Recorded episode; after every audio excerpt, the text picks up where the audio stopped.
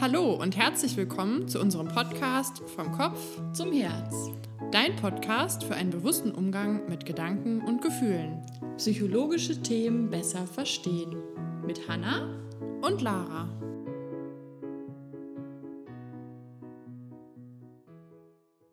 Ja, herzlich willkommen zu einer neuen Folge vom Kopf zum Herz. Schön, dass ihr wieder dabei seid. Hallo zusammen.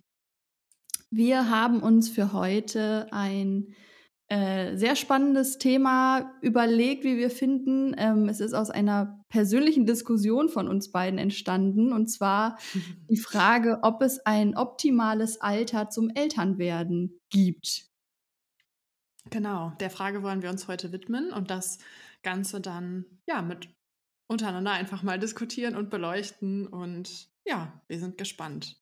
Und wie immer freuen wir uns, falls ihr dazu eine Meinung habt oder irgendwie Anregungen loswerden wollt, äh, könnt ihr die uns natürlich auch gerne schicken.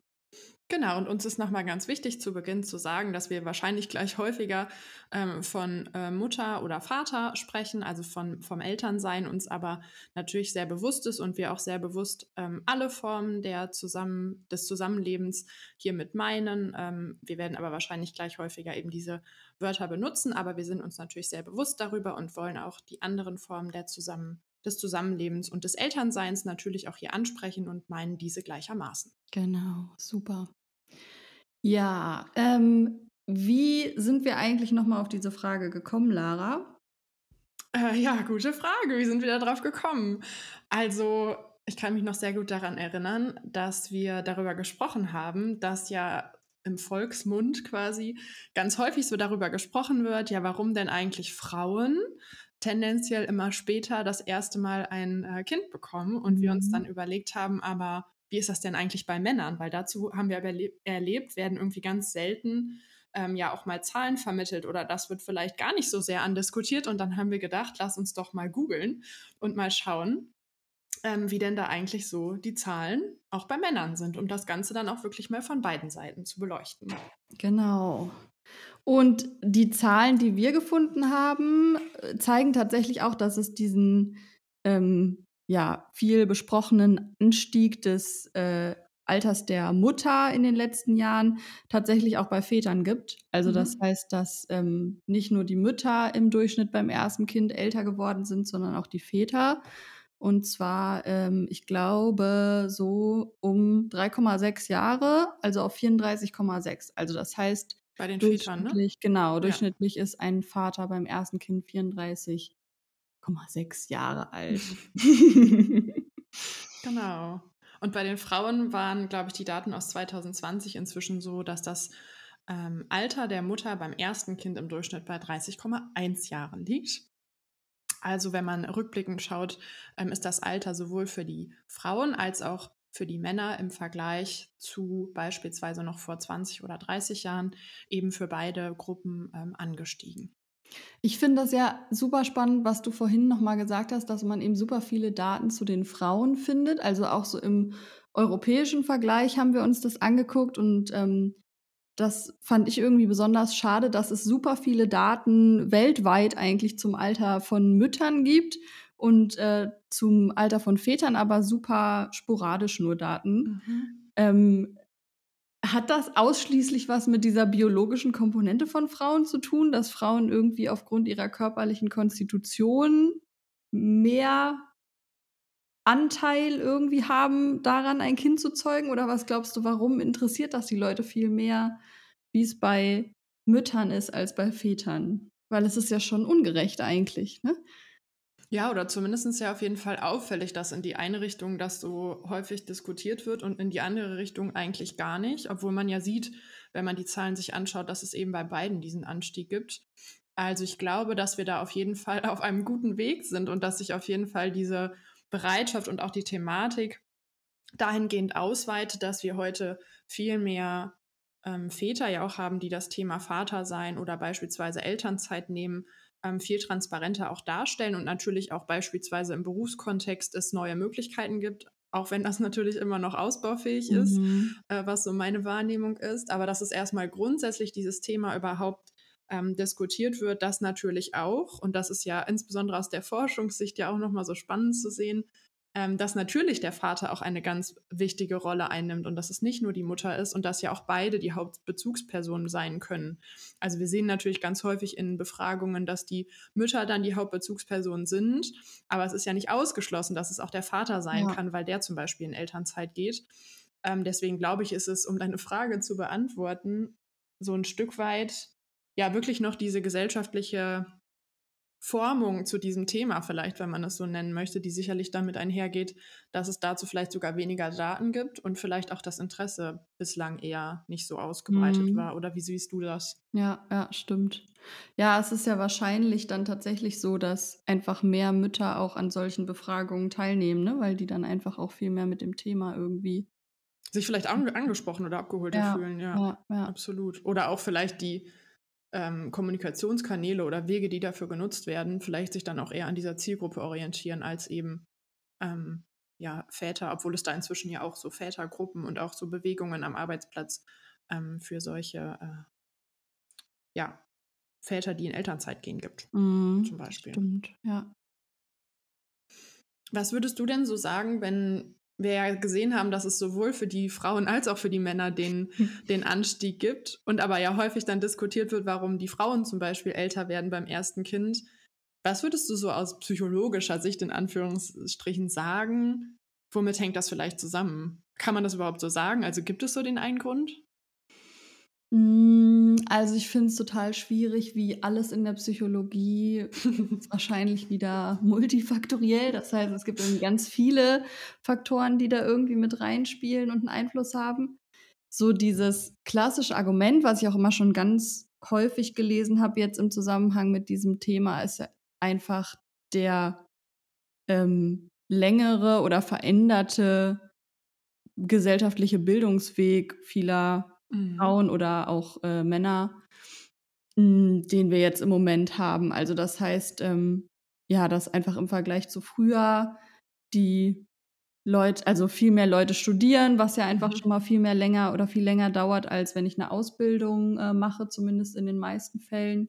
Ja. Ähm, und dann ja auch immer noch die Frage ist, nur weil ich ein Studium abgeschlossen habe, bin ich ja nicht direkt im Beruf. Mhm. Das heißt, irgendwie am Ende von einer klassischen Ausbildung, sage ich jetzt mal, ähm, habe ich ja schon total viel Praxiserfahrung, bin vielleicht sogar schon von meinem Betrieb, ähm, wie auch immer, übernommen worden und habe da irgendwie schon ein Standing. Ja. Und äh, am Ende von einem Studium stellt sich ja meistens so äh, erlebe ich das zumindest bei mir und in meinem Bekanntenkreis erstmal so die Frage, ja, okay, und jetzt und wie geht's weiter? Mhm. Ganz häufig ist es dann ja auch so, dass der Ausbildungsweg immer noch nicht beendet ist, man vielleicht irgendwie noch einen Master macht oder noch eine Aufbaufortbildung oder was weiß ich, sodass einfach das viel mehr Raum in so einem, also auf Lebenszeit gesehen, irgendwie einnimmt, als das vielleicht noch vor, keine Ahnung, 30, 40 Jahren oder so in der mhm. Generation unserer Eltern war wo ja. sich das, glaube ich, einfach viel, viel eher gestellt hat, so diese Frage.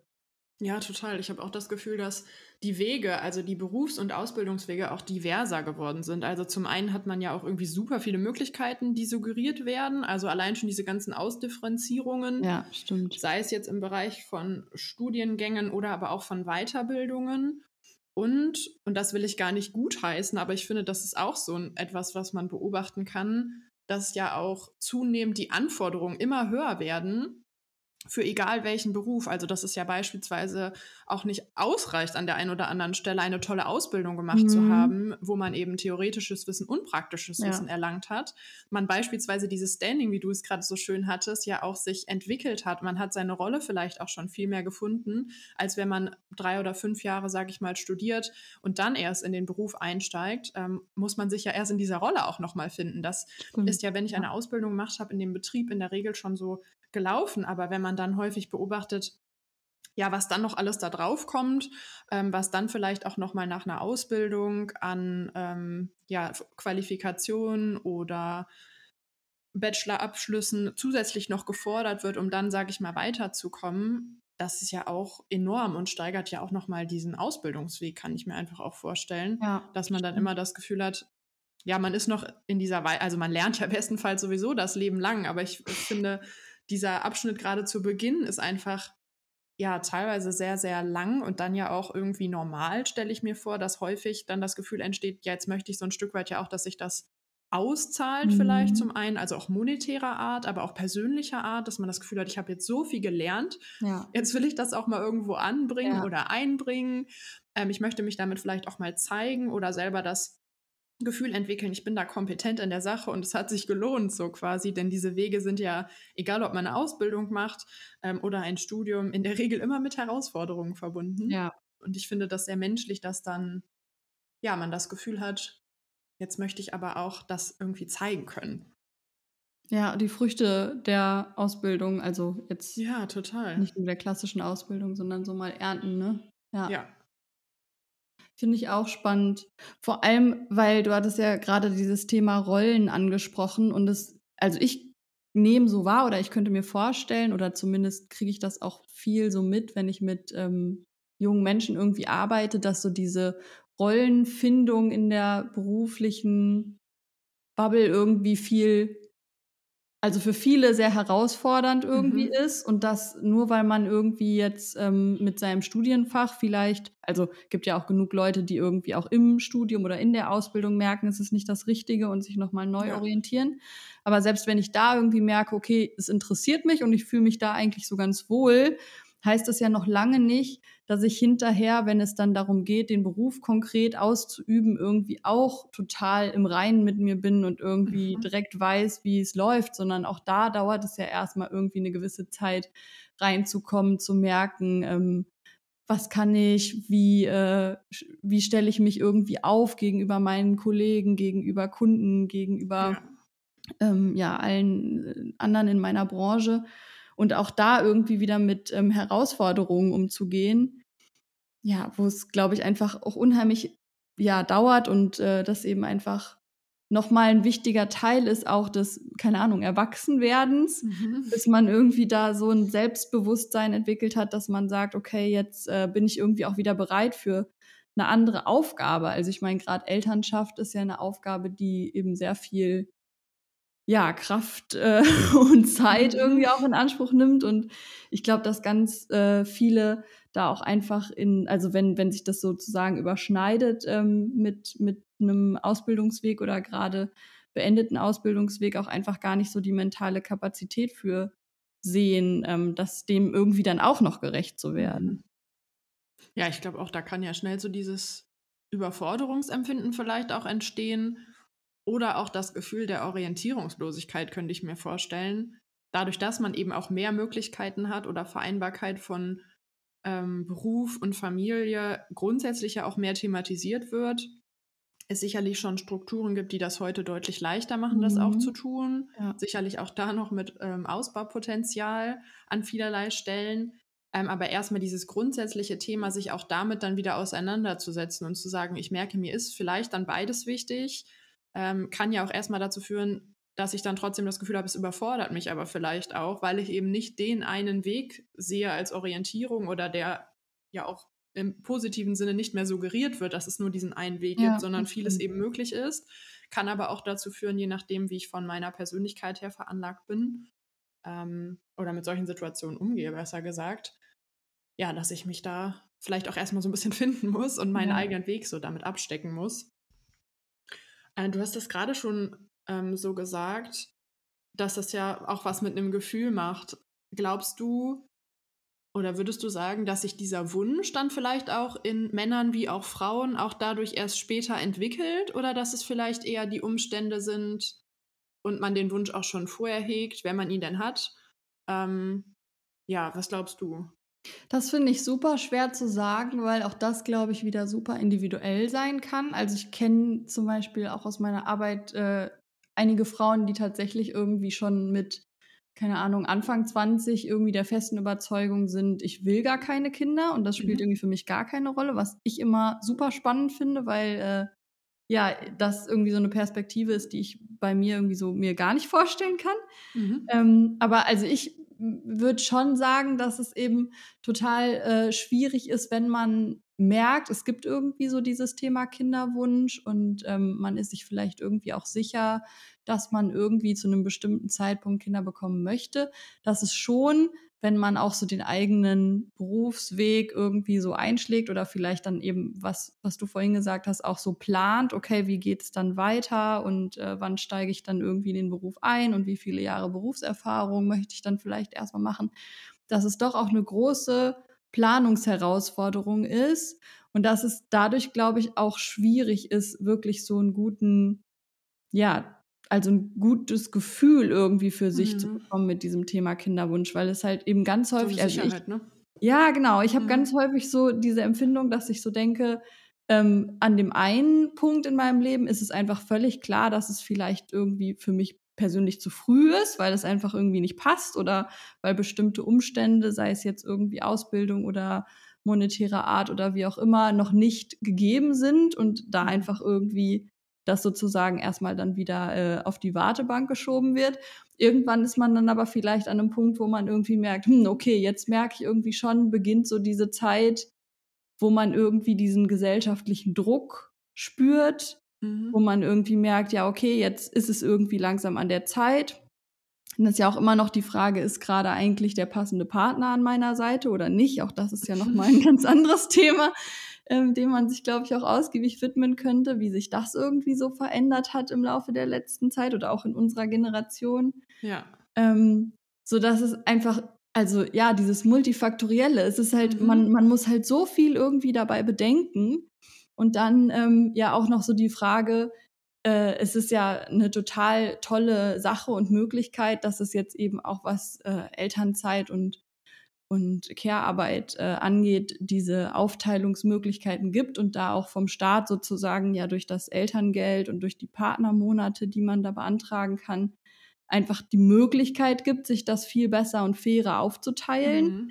Aber auch das ist ja mit einem unheimlichen Planungsaufwand mhm. verbunden, mhm. der erstmal irgendwie auch super herausfordernd sein kann, auch für so eine Partnerschaft, finde ich, mhm. da irgendwie für sich einen guten Weg zu finden und auch für sich als Frau so zu entscheiden, wie bin ich beruflich aufgestellt, was kann ich mir irgendwie vorstellen und ähm, ja, wie wirkt sich das überhaupt aus, wenn ich jetzt, keine Ahnung, in Elternzeit gehe und dann mhm. vielleicht auch erstmal weniger arbeiten kann. Ja, also wenn ich dich richtig verstehe, ja schon auch so viel dieses Rahmenbedingungen abstecken, oder? Ja. Und das hat ja sicherlich auch einen Einfluss darauf, je nachdem, wie ich meinen persönlichen Rahmen, mein soziales Umfeld oder meine eigene Lebenssituation erlebe, könnte ich mir schon auch vorstellen, dass es dann dazu führt, dass ich mich halt eben eher bestärkter in so einem Wunsch vielleicht fühle, wenn ich diesen Wunsch denn habe, weil ich das Gefühl habe, ja, ich traue mir das so ein bisschen zu. Also vielleicht ist da auch wieder so diese Selbstwirksamkeitserfahrung mhm. ähm, auch nochmal relevant. Vielleicht, dass man das Gefühl hat,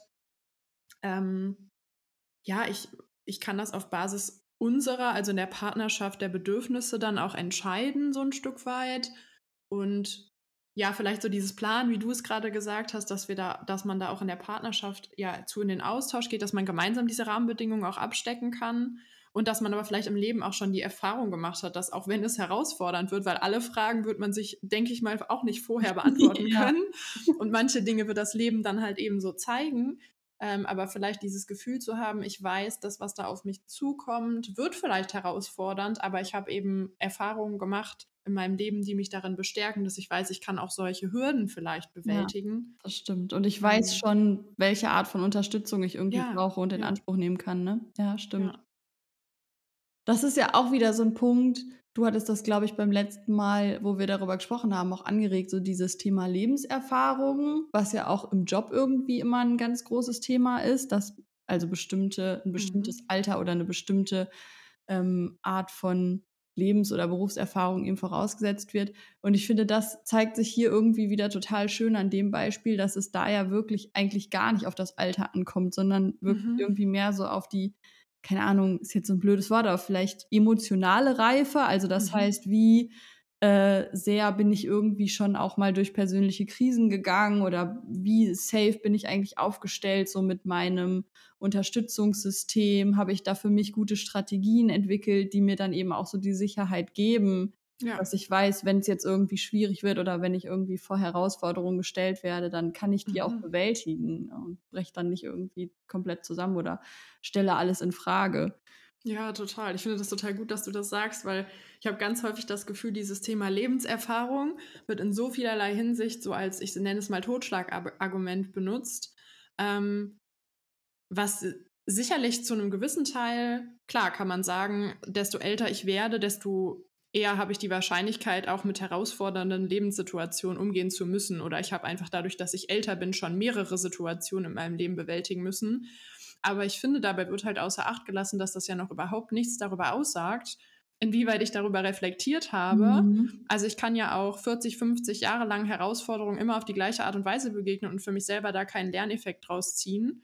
Ähm, oder aber vielleicht auch schon dagegen, sag ich mal, mit 18 oder so äh, Herausforderungen erlebt haben, mich sehr intensiv damit auseinandergesetzt, wie ich auch mit diesen umgegangen bin und dadurch vielleicht für mein ganzes Leben ja schon sehr emotional reif, vielleicht wie du es auch gerade genannt hast, und auch mit verschiedenen Bewältigungsstrategien durchs Leben gehen zu können. Also ich glaube, allein das Alter führt halt eben nicht dazu, dass ich reif für ein Kind oder reif für einen bestimmten Job oder reif für eine bestimmte Herausforderung bin, sondern ich finde es schon auch immer sehr wichtig zu schauen, wie hat denn er oder sie diese Erfahrungen erlebt, gemeistert oder wurde darüber reflektiert oder ist man dazu in den Austausch gegangen? Kennt man vielleicht auch überhaupt seine sozialen Unterstützungsfaktoren? Mhm. Weil das erlebe ich häufig eben auch in der Arbeit.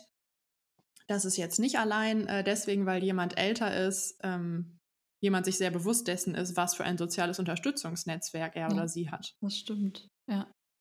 Und da ist es ja auch ganz häufig so, dass einfach bestimmte Strukturen, die man irgendwie, also irgendwann im Laufe seines Lebens mal gelernt hat, sich irgendwie festigen. Ne? Und wenn man jetzt irgendwie, was du sagst, vielleicht 30, 40 Jahre eine bestimmte Strategie gefahren ist, die einigermaßen funktioniert hat mhm. und auf einmal ändern sich die Umstände und man merkt irgendwie so, oh, meine Strategie funktioniert jetzt auf mhm. einmal gar nicht mehr und auf einmal merke ich, mir geht es irgendwie total schlecht mit einer bestimmten Situation ja, das ist tatsächlich echt ein Punkt, wo dann wahrscheinlich viele einfach nochmal ins Nachdenken gebracht werden, was mhm. wir dann ja auch in unserer Arbeit häufig dann erleben. Ja, total. Und das macht ja irgendwie auch so einen Kern von Resilienz irgendwie aus. Ne? Also, dass ich halt eben nicht die eine Emotions- oder Bewältigungsstrategie habe, sondern dass ich eben über ein Repertoire verfüge und dass ich das dann eben flexibel an Situationen und auch an meine eigene Konstitution anpassen kann. Und wenn du, wie du gerade schon gesagt hast, wenn man halt immer die eine Strategie gefahren hat und damit halt ja auch bis zu einem gewissen Punkt gut durchs Leben vielleicht gekommen ist, kann es natürlich sein, dass die bei einer höheren Herausforderung dann dazu führt, dass es nicht mehr ausreicht und ich eigentlich ja flexibler in der Situation damit umgehen müsste. Ja. Ja, ja.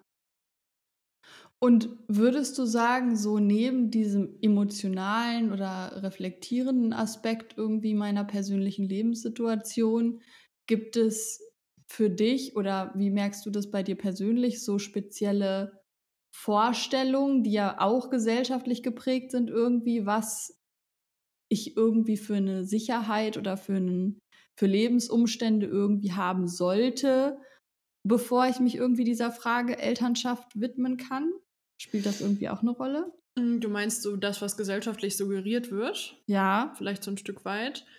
Also ich erlebe mit, im Austausch mit anderen schon häufig, dass es zumindest nicht ausgeblendet werden kann und dass man schon auch, wenn man damit häufiger konfrontiert wurde oder das häufiger einem so gespiegelt wurde durch verschiedenste, weiß ich nicht, Bildungsinstitutionen natürlich schon, aber natürlich auch darüber, wie man das bei anderen beobachtet, dass man sich dann ja so ein Stück weit vielleicht auch immer selber fragt, so muss das bei mir dann nicht auch erst so oder so sein? Mhm. Ähm, ich glaube aber am Ende des Tages ist es eigentlich eine individuelle Entscheidung. Also jeder muss ja für sich selber entscheiden, was das Bedürfnis ist, welche Rahmenbedingungen gegeben sein sollen und welche nicht, äh, wo man das Gefühl hat, dem fühle ich mich gewachsen, auch wenn die Gesellschaft vielleicht jetzt gerade sagt, weiß ich nicht, ich sollte jetzt zehn Jahre älter oder zehn Jahre jünger sein. Und das eben nicht nur in Bezug auf das Thema Eltern werden, sondern ja auch in Bezug auf beispielsweise den Beruf. Also klar mhm. kann man auch da ja sagen, gewisse Positionen oder so, damit da sollte man erst die und die Erfahrung gemacht haben oder ähm, für den und den Themenbereich. Aber am Ende des Tages kommt es ja schon auch ein Stück weit darauf an, was traue ich mir selber zu ähm, und möchte ich mich an diese Rahmenbedingungen anpassen, in Anführungsstrichen, die mir da vorgegeben werden. Vielleicht brauche ich das auch ein Stück weit, weil es mir Hilfestellung in dieser Orientierungslosigkeit, die ich vielleicht mhm. erlebe, auch gibt. Ähm, aber so global gesprochen glaube ich schon, dass es nicht ausgeblendet werden kann, wie ich anfangs gesagt hatte. dass das immer noch so ein Stück weit natürlich auch suggeriert wird, Mhm. dass es so einen gewissen gewisse Rahmenbedingungen gibt, die vorliegen müssten. Oder wie siehst du das? Also, ich glaube das auch. Ich glaube, dass es auch total abhängig davon ist, in welcher Blase ich mich sozusagen bewege. Mhm. Ähm, Dein Umfeld meinst du, ne? ja, genau. Ja. Also, das heißt, wie wie erlebe ich das da? Das also, alleine wir sind ja eingestiegen auch so mit diesem Aspekt von Väter nehmen jetzt irgendwie auch mehr Elternzeit oder das alles wird irgendwie gerade so ein bisschen oder es verändert sich da zumindest sehr viel. Und auch da erlebe ich immer wieder so in der Arbeit und auch so im Austausch mit anderen, dass es wirklich immer noch super individuell ist, in welchem Umfeld ich mich bewege. Also das Mhm. heißt, es gibt irgendwie so, weiß ich nicht, so ganz klassische Berufsgruppen, jetzt keine Ahnung. Ähm, eine Freundin von mir ist irgendwie äh, in der Jura-Branche irgendwie unterwegs und da ist es, glaube ich, immer noch äh, jetzt vielleicht gerade für, für Väter super schwierig, irgendwie so dieses ganze Thema ähm, Elternzeit und äh, keine Ahnung, Care-Arbeit durchzusetzen, weil einfach irgendwie davon ausgegangen wird, dass es, ähm, dass die Karriere irgendwie ganz oben steht und Mhm. bestimmte Schritte muss man einfach irgendwie erreichen, um ein bestimmtes berufliches Ziel oder eine bestimmte einen Karriereschritt zu erreichen. In anderen Bereichen gibt es eben diese Aufstiegsmöglichkeiten gar nicht. Ne? Also Mhm. irgendwie jetzt also jetzt gerade bei mir persönlich zum Beispiel habe ich immer so das Gefühl, Psychotherapeuten, wenn man jetzt nicht gerade in einer Klinik arbeitet, sind halt dann irgendwann Psychotherapeuten, haben irgendwie eine eigene Praxis und ja, arbeiten dann ja einfach so, Mhm. wie sie sich das irgendwie vorstellen. Ja. Oder auch so klassische Ausbildungsberufe wie jetzt, keine Ahnung, auch ähm, aus dem persönlichen Umfeld Hebammen zum Beispiel Mhm. Wenn man eine einigermaßen für sich persönlich zufriedenstellende Art und Weise gefunden hat, wie ich arbeiten möchte, ob das jetzt freiberuflich ist oder angestellt in der Klinik, dann bin ich eben Hebamme und dann ne, gibt es da eben auch Mhm. nicht mehr so viele Aufstiegsmöglichkeiten. Mhm. Und ich glaube, daran ist es eben irgendwie ganz, also da ist es irgendwie super abhängig von, ne, in welchem Ja. Kreis ich mich irgendwie bewege. Genauso von, was für eine Vorstellung habe ich irgendwie, wie ich leben möchte mit meinen Kindern. Ne? Also ist es mir irgendwie wichtig, dass ich erst das Haus im Grünen irgendwie habe, wo ich irgendwie weiß, hier können die Kinder einfach auf der Straße spielen oder ähm, lege ich darauf irgendwie gar keinen Wert? Und ich, also es ist natürlich eine super individuelle Entscheidung, aber ich glaube, dass es ein extrem hohes Reflexionsvermögen braucht, um da für sich wirklich eigene Entscheidungen Mhm. zu treffen und so abzuwägen, wie sind eigentlich meine persönlichen Bedürfnisse, völlig unabhängig davon, oder vielleicht geht es auch gar nicht völlig unabhängig, aber möglichst unabhängig davon, was ich so aus meinem Umfeld auch so mitbekomme. Ne? Wie bin ich vielleicht auch selber aufgewachsen? Bin ich Mhm. irgendwie ein Stadtkind oder hatte ich irgendwie die typisch idyllische Kindheit irgendwie am Waldesrand, wo ich irgendwie äh, mit meinen Freunden durch den Wald gestreift bin und da irgendwie aufgewachsen bin und wünsche ich mir das dann für meine Kinder auch. Und ich glaube, das ist einfach auch was, was zusätzlich zu diesem beruflichen und ähm, bildungstechnischen Weg irgendwie nochmal da mit, mit reinspielt. Ja, total wichtig. Ich habe gerade eben, als du darüber gesprochen hattest, hatte ich so diesen, dieses Wort wie kollektive Glaubenssätze irgendwie im Kopf. Also, dass es, glaube ich, bestimmte Berufsgruppen gibt, in denen eben ja noch sehr starre kollektive Glaubenssätze in diese Mhm. Richtung eben gelten oder eben klar ist, ähm, weiß ich nicht, ich muss so und so viele Stunden arbeiten in dem und dem Beruf, weil erst dann wird hier meine Leistung gesehen. Das sind ja verschiedenste Glaubenssätze. Ähm, und sich davon frei zu machen, ist natürlich auch besonders schwierig, wenn man auch, glaube ich, beide Wünsche verfolgt. Also natürlich ja auch seine Kompetenz einbringen möchte, gesehen werden möchte und aber gleichzeitig merkt, eigentlich habe ich für mein Leben einen anderen Glaubenssatz oder es sind auch Mhm. noch andere Dinge daneben vielleicht erlaubt. Das stelle ich mir auch schwierig oder herausfordernd vor, ähm, ja, so, so- sich dann da so komplett frei von zu machen. Ähm, ja, glaube ich, dass das sehr anstrengend auch so im täglichen Erleben sein kann. Ja. Und dann vor allem auch in der Partnerschaft, ne? Also mit Ja. meinem Partner, meiner Partnerin irgendwie auszuloten, wer hat da welche Vorstellungen, wer kommt vielleicht auch aus welchem Bereich und wo wirkt es sich mehr oder weniger aus, wenn man jetzt länger irgendwie eine berufliche Pause macht. Ja. Wobei ich das auch immer so schwierig finde, weil äh, da ja, also sozusagen, was, was jetzt zumindest wie ich das jetzt gerade erlebe, irgendwie so der Standard ist. Man ähm, kann ja, glaube ich, irgendwie, wenn man jetzt angestellt ist, kann man ja, glaube ich, irgendwie drei Jahre Elternzeit pro Kind nehmen oder sowas und das dann sogar auch noch aufteilen. Mhm. Aber wo ich dann so, äh, was man immer viel so mitbekommt, ist ja, dass Väter zum Beispiel ganz häufig diese klassischen zwei Monate Elternzeit nehmen und äh, dann sozusagen wieder in den Beruf zurückgehen. Und je nachdem, wie man sich das dann aufteilt, keine Ahnung, direkt am Anfang oder am Ende. Aber dass die Frau dann sozusagen den, den anderen Teil irgendwie übernimmt. Meistens mhm. dann, keine Ahnung, irgendwie ein halbes Jahr oder ein Jahr oder auch länger. Aber wo ich dann auch so denke, so aufs Leben gesehen ist das ja eigentlich so wenig Zeit, ne? Und trotzdem mhm. spricht man immer irgendwie davon, dass man dann ja so lange aus dem Beruf raus ist. Das ist, finde ich, auch ja schon so eine Wahrnehmung oder irgendwas, was so gesellschaftlich suggeriert wird, weil es natürlich eben auch einen großen Einfluss hat. Aber unterm Strich denke ich mir dann auch immer so, es ist ja trotzdem eigentlich so wenig Zeit im Leben deines Kindes oder dieses Menschen, die du da mhm. irgendwie mit ihm verbringst, dass es doch eigentlich verrückt ist, dass es einem trotzdem vorkommt, als wäre es eine ewig lange Zeit oder zumindest so suggeriert wird. Ja, total. Ich glaube auch, dass dieses suggeriert werden häufig da auch eine ganz, ganz große Rolle spielt. Also klar, wenn ich mir aus einer unternehmerischen Sicht das vorstelle, dann ist das natürlich ein Thema und auch wieder bei der, beim Thema Planung auch da natürlich irgendwie wichtig.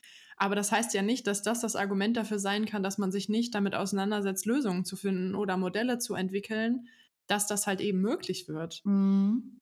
Weil die rein biologische Tatsache lässt sich nun mal eben, da, dafür gibt es keine Lösung oder das lässt sich nicht wegdiskutieren. So, aber das kann nicht dazu, finde ich, genutzt werden, zu sagen, wir machen uns keine Gedanken dazu, ja. dass es nicht auch andere Lösungen geben könnte.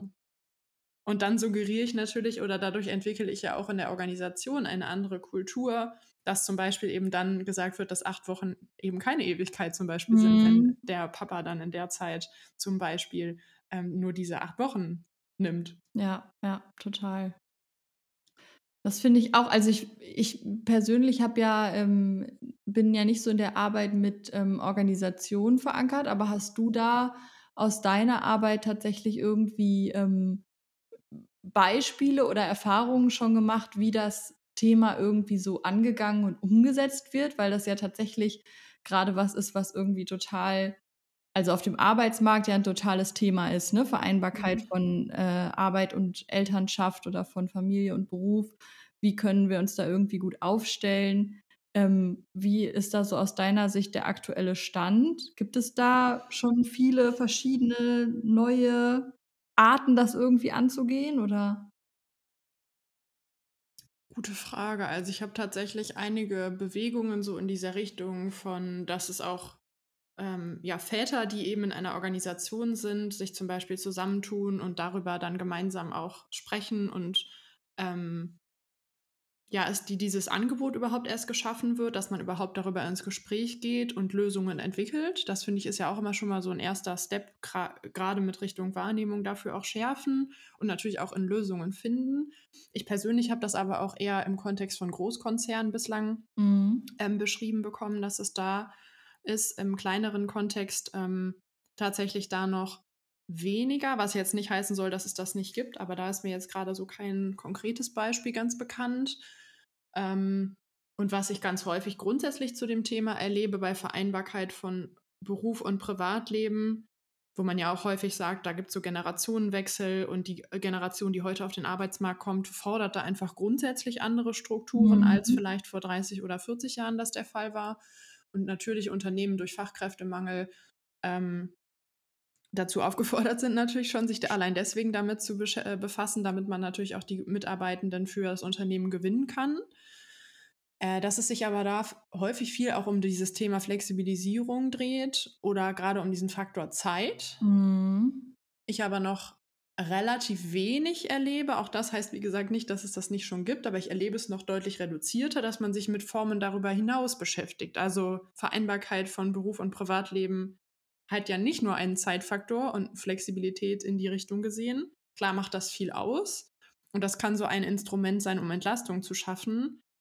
Aber ich glaube, mal so weitergedacht bedeutet das ja schon auch, mal aufzudröseln, was ist denn eigentlich die Befürchtung, wenn ich diese acht Wochen in Anführungsstrichen oder dann doch mal länger auch als Mann aus dem Job rausgehe ähm, oder auch als Frau, natürlich, also für beide ja diese Befürchtungen, die dann dahinter vielleicht stehen in Bezug auf den Beruf, ähm, ja, das mal zu, zu analysieren und zu hinterfragen, was genau passiert denn dann eigentlich? Also haben wir da nicht vielleicht auch Themen im Bereich von Sorge um Verlust von Verantwortung oder dass meine Aufgaben dann vielleicht nicht mehr so vielfältig sein können oder dass ich vielleicht dann einer Führungs- oder Leitungsposition nicht mehr nachkommen kann.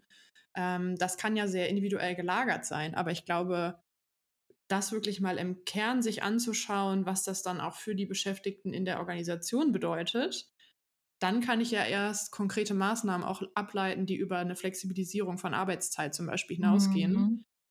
Dass ich beispielsweise Lösungen schaffe, dass ich trotzdem einen gewissen Verantwortungsbereich vielleicht behalte oder ein gewisses Projekt oder zumindest teile. Wie kann man solche Dinge aufteilen?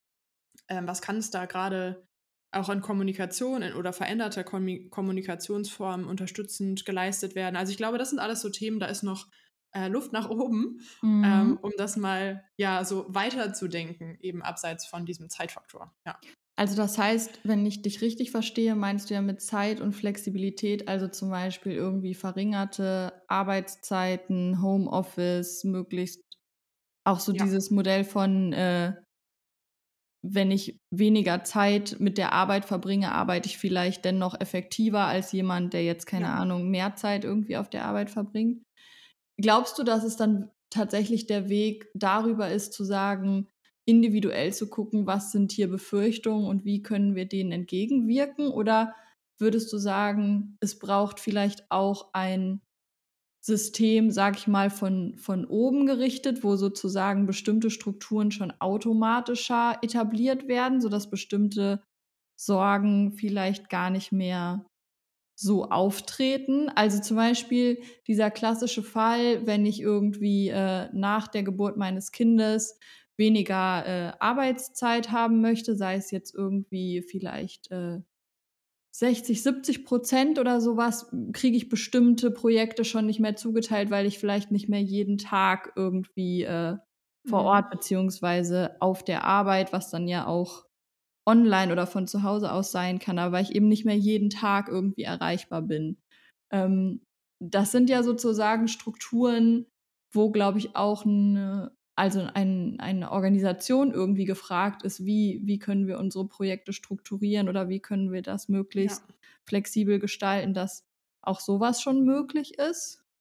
Genau, also das meinte ich tatsächlich auch so gerade eben in diese Richtung, sich als Unternehmen Gedanken dazu zu machen und dann eben von oben in Anführungsstrichen, wenn man das so nennen will, ähm, oder ich mag dieses Wort eigentlich immer nicht so gerne im Kontext von Arbeit, aber dass einfach in verantwortungsvollen Positionen eine Haltung dazu entwickelt wird und auch ähm, signalisiert wird, uns ist das Thema wichtig und wir arbeiten jetzt zum Beispiel gemeinsam in Workshops, ähm, was eben die Befürchtungen oder die Sorgen auch sind von verschiedenen Perspektiven heraus und würden dann gemeinsam erarbeiten, was kann ich dem entgegensetzen, beispielsweise als strukturelle, verankerte Mechanismen oder Systeme, mhm. wie du es gerade nanntest, in der Organisation, dass das eben nicht passiert, weil genau das ja eben sonst passiert. Also dass eben das Argument sein kann oder die Annahme besteht, nur eine dauerhafte Erreichbarkeit an fünf Tagen die Woche ermöglicht es mir, im Projekt X mitzuarbeiten. Mhm, ja. Das mag ja am Ende des Tages vielleicht auch so sein, aber wenn man darüber nicht gesprochen hat oder sich nicht Gedanken darüber gemacht hat, ginge das auch anders oder kann ich das über andere Mechanismen sicherstellen als nur über diese eine Person? Oder können wir da andere Schleifen mit einbauen oder andere Buddy-Systeme, Rückkopplungssysteme, was auch immer im Kollegium. Erst dann weiß ich ja eigentlich, ob das nicht auch eine Lösung sein könnte. Mhm. Klar, es ist einfacher, es so rumzumachen und zu sagen, ja, das Projekt erfordert aber das und das. Und wenn das am Ende des Tages man gemeinsam zu dem Ergebnis kommt, kann das ja auch tatsächlich so sein. Das möchte ich auch niemandem absprechen. Ähm, ich finde es aber halt wichtig, auch darüber zu reflektieren und zu überlegen, gibt es nicht auch andere Lösungen? Weil aus meiner Sicht kommt man sonst nicht weiter zu dem Thema, wenn jeder sagt, das und das geht aber nicht, weil. Ja. Und wir haben uns aber keine Gedanken dazu gemacht, vielleicht einfach nur eine 15%-Lösung zu finden. Aber das ist ja, damit ist ja auch schon viel gewonnen. Ja. Und nimmst du denn wahr, dass das tatsächlich stattfindet? Also, weil ja dann so ein bisschen die Frage ist, ist dieses Thema irgendwie schon groß oder gravierend genug, dass sich wirklich da in so einem intensiven Maße mit auseinandergesetzt wird? Ich glaube, es ist sehr branchenabhängig. Es ist auch sicherlich sehr organisationsabhängig, weil klar hat vielleicht die eine Organisation auch einfach andere Möglichkeiten vom, vom Rahmen her oder allein von der Anzahl an Personal, die zur Verfügung stehen, gewisse Dinge zu kompensieren oder gemeinschaftlich zu bewältigen. Ähm ich würde aber no aus meinem Eindruck heraus und wie gesagt, subjektiver Eindruck noch nicht beschreiben, dass das schon ein Trend ist, mhm. den wir überall in der Tiefe wirklich erleben und dass es wirklich eine Haltung ist, die sich dazu entwickelt hat. Und ich glaube, das braucht es, das wird man nicht überall äh, erlangen, aber dass es halt aus der Organisation kommt und dass es halt ja wirklich diese, diese Bewegung und diese Veränderung ist und auch gesehen wird, was der Mehrwert am Ende für alle ist. Ja. Egal ob Mann oder Frau, egal welcher Mitarbeitende so. Ja. Oh, ein schönes Zukunftsbild. Ja. das stimmt. Wenn du bei, oder wenn wir beim Thema äh, Zukunft sind, würdest du sagen, man kann diese Frage pauschal vom Anfang, die wir gestellt hatten, überhaupt so beantworten? Also gibt es das optimale Alter, um älter zu werden? Ja, also. Das optimale Alter, um Eltern zu werden. So, ich habe, glaube ich, älter gesagt.